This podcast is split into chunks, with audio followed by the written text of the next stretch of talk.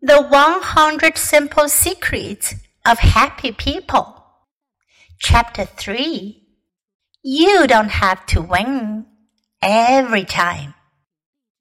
Ultra competitive people who always need to win end up enjoying things less.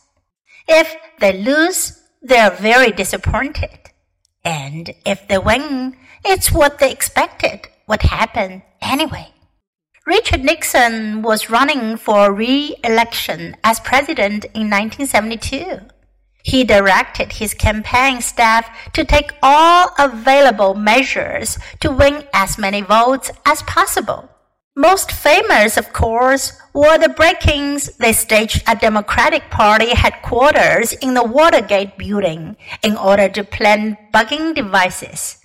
But staff workers also engaged in an endless series of what Nixon himself labeled dirty tricks.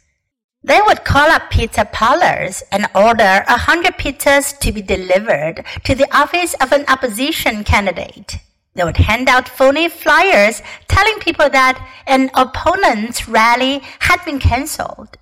They would call meeting halls and cancel reservations opponents had made for events why did they do these things? Nixon was obsessed with winning at all costs.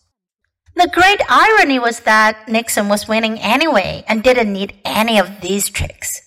But his inability to deal with the possibility of losing caused him to pursue these extreme methods and ultimately cost him the prize that he had so desperately pursued. Competitiveness can preclude life satisfaction because no accomplishment can prove sufficient, and failures are particularly devastating. Ultra competitive people rate their successes with lower marks than some people rate their failures.